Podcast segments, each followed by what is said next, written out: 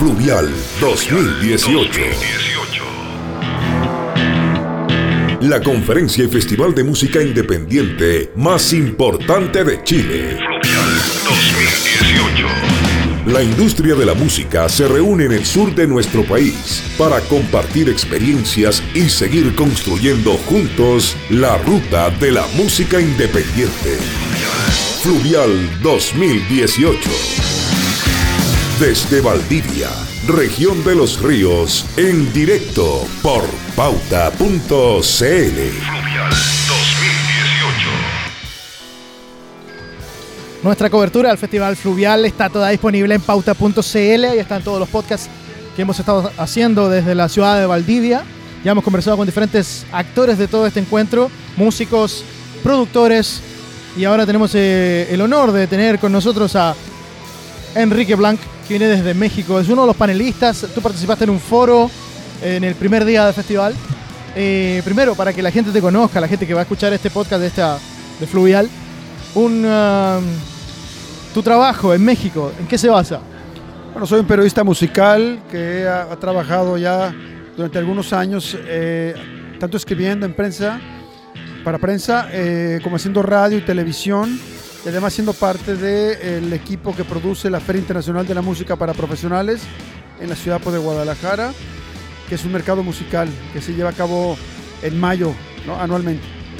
Esta es la tercera edición del Festival Fluvial en la ciudad de Valdivia, en el, extremo, extremo sur, digamos, de Sudamérica.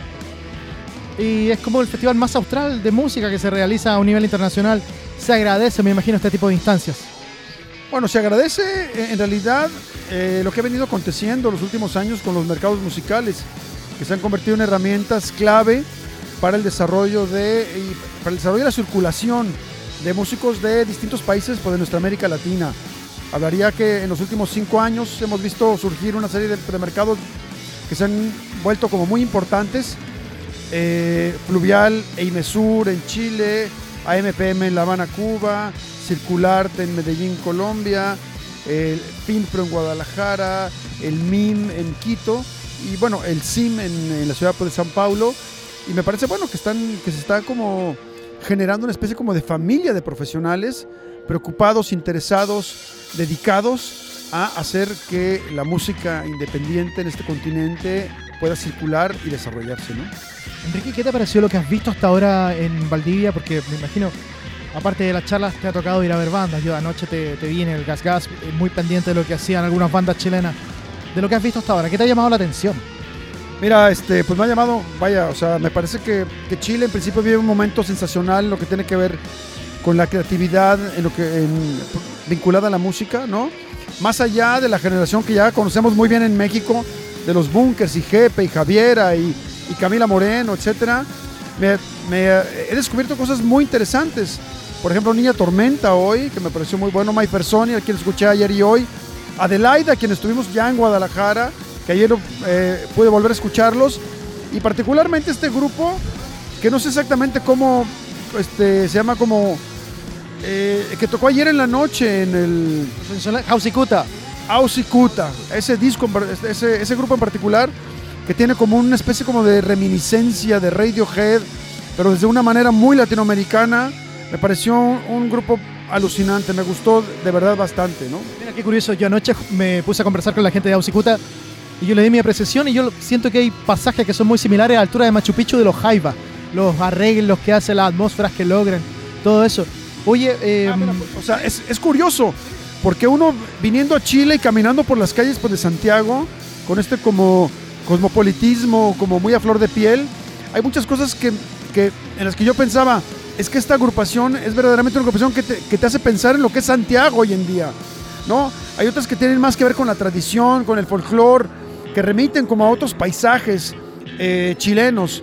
Pero lo que escuché ayer, en esta agrupación, me remitía como el urbanismo total de una ciudad como Santiago. tú vienes como un delegado, estuviste en un foro, estuviste viendo bandas, pero ¿qué te llevas eh, como aprendizaje? Porque este viaje de la música siempre es un constante aprendizaje para todos. Bueno, me llevo un montón de cosas. O sea, en principio, el haber participado, el haber estado, eh, el haber conocido por de fondo fluvial. Estuve también o sea, en Pulsar, que es otro mercado también importante. Me llevo eh, el, el volver a hacer el contacto con una serie de colegas eh, que tienen que ver con la industria musical desde distintos ángulos, promotores, productores, chilenos y no chilenos, ¿no? Me parece que es un encuentro que te enriquece en principio como profesional. Y además, bueno, me llevo un montón de discos porque tenemos una, una, un par de reuniones, por speed meetings eh, intensas, ¿no? Llevo cosas por, digo, para escuchar, para aprender. Y el recuerdo de los sonidos que ya llevo un poco eh, archivados en mi memoria, ¿no? Con la idea de programarlos en México, de hablar de ellos y, y contar un poquito sobre esta experiencia. Enrique Blanc desde México, uno de los periodistas que llegó al Festival Fluvial de Valdivia. Te agradezco muchísimo el tiempo, ¿vale? Hombre, qué gusto estar acá. Recuerda, todos estos podcasts, esta información del Festival Fluvial está disponible en pauta.cl. Fluvial 2018. La conferencia y festival de música independiente más importante de Chile. Fluvial 2018. La industria de la música se reúne en el sur de nuestro país para compartir experiencias y seguir construyendo juntos la ruta de la música independiente. Fluvial 2018. Desde Valdivia, región de los ríos, en directo por pauta.cl. Fluvial 2018.